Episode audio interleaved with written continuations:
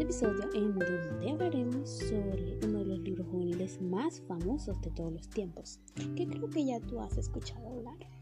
No es nada más, nada menos que Bajo la misma estrella, escrito por el autor John Green, narra la historia de Hazel, una chica de 16 años que padece de cáncer, y en cómo su vida da un giro de 360 grados cuando conoce al extrovertido Augusto.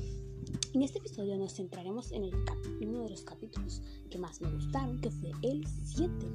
Y bueno, sin más preámbulos, a comenzar. Empezamos con Hazel, que se encuentra en UCI porque horas anteriores le había dado un dolor muy fuerte de cabeza.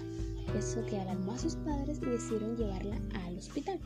Pues ahí en medio de chequeos y exámenes, pues le descartaron un posible tumor, pero le encontraron con líquido en sus pulmones, lo que causó que no le llegara el suficiente oxígeno al cerebro.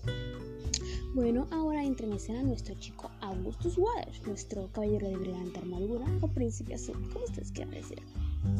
Y él la quiere ver, obviamente, porque está preocupado por ella.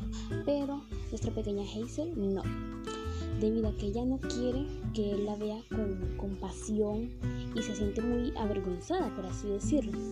Aquí es donde entra uno de los temas muy polémicos de los jóvenes, que es la apariencia. Pues Hazel, ella nunca, desde que fue diagnosticada con cáncer a la corta edad de 13 años, pues nunca ha tenido mucho contacto con chicos, así que digamos. Y el hecho de que Agus, un chico pues descrito por ella sumamente atractivo, eh, la veía en ese estado, pues para ella sería, pues imagínense ustedes, el chico que les gusta, la ve toda así, toda débil, pues la verdad no sé qué pensarían. Y bueno, pues ya después de un tiempo, pues ella está mejor y ahora sí decide recibirlo. Él le entrega una carta en donde sobre Peter Van Housen, un escritor que dejó un libro inconcluso que ella quiere saber el final. Y por eso van a hacer el viaje a Ámsterdam. Pero la salud de Hazel pues es un obstáculo para ver si ella puede o no hacer el viaje, lo que le pregunta a su mamá si eso la mataría.